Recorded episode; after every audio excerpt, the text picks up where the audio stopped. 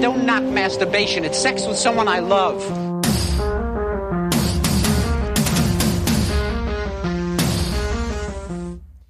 Cela fait bientôt deux ans maintenant que les chantres de la manif pour tous ne cessent leur caquettement nasillard, plus assourdissant que les poulaillers d'Acajou. Pensez, les pauvres, c'est vrai qu'on ménage pas leur méninge, toutes sclérosées qu'elles sont par des décennies de bien-pensance nauséeuses macérées dans le vin de messe, qui n'est pas là que pour faire passer l'hostie.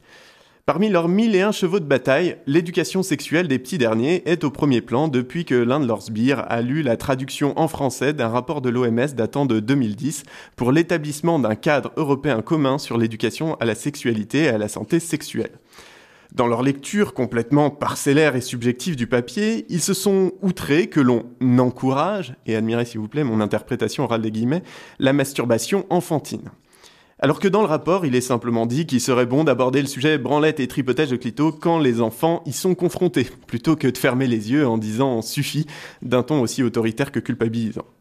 Alors, ajoutez à cela la reprise de l'exposition Le zizi sexuel où sont invités les scolaires et admirez comme il s'enflamme tel un feu d'artifice. Ah, la masturbation. On dit quand même beaucoup de conneries à ce sujet.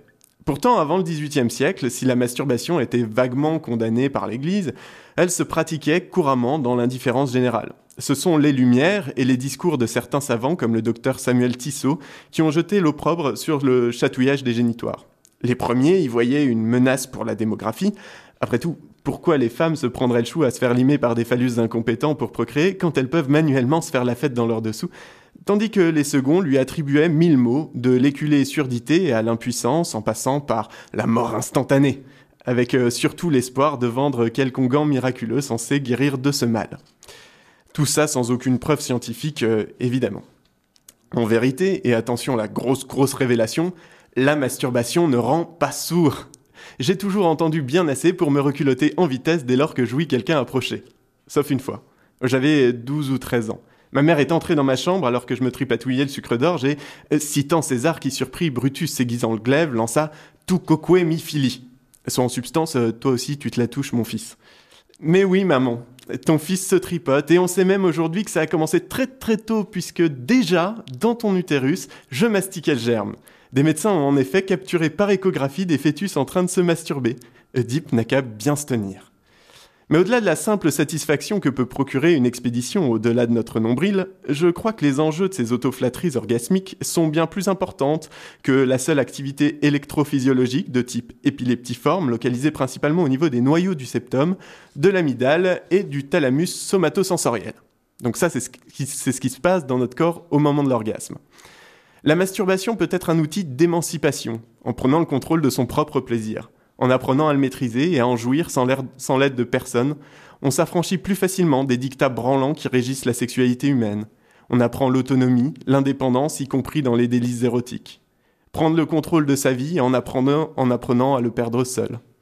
J'en suis convaincu, les plaisirs solitaires défrustreraient les masses difformes de bubons mal dégrossis et gavés aux ordres mornes de croyances, celles qui fustigent les hommes et les femmes qui se touchent là où ça fait du bien.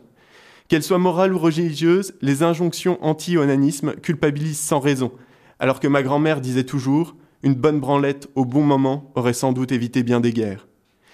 Il semblerait également que la masturbation participe pleinement à l'épanouissement sexuel. Maîtriser la décharge orgasmique en solitaire, c'est apprendre à la reconnaître et à la provoquer, et à ne pas, et à ne pas la laisser aux seules errances maladroites d'un partenaire souvent trop préoccupé par sa propre jouissance. S'interdire de se faire jouir quand eux se touchent à plus savoir qu'en foutre, c'est un peu fermer les yeux sur l'origine du plaisir. Et au royaume des aveugles, c'est toujours le borne qui est roi.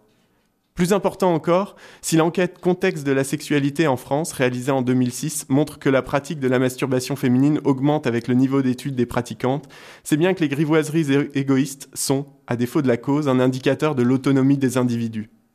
Je continuerai donc de me battre à coups de branlettes et hontées, refusant de ranger le dégorgeage d'anguilles et la lubrification du cheeseburger au rang de sous-sexualité. J'encouragerai toujours les abstinents de tous bords à me rejoindre dans la célébration des plaisirs solitaires, pour qu'ils puissent, d'une main maladroite, retrouver la vulve et se vider l'encéphalus, et jouir d'un regard nouveau sur le monde et d'un esprit ouvert.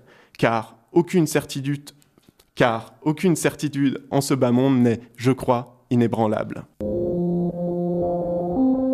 Don't knock masturbation. It's sex with someone I love.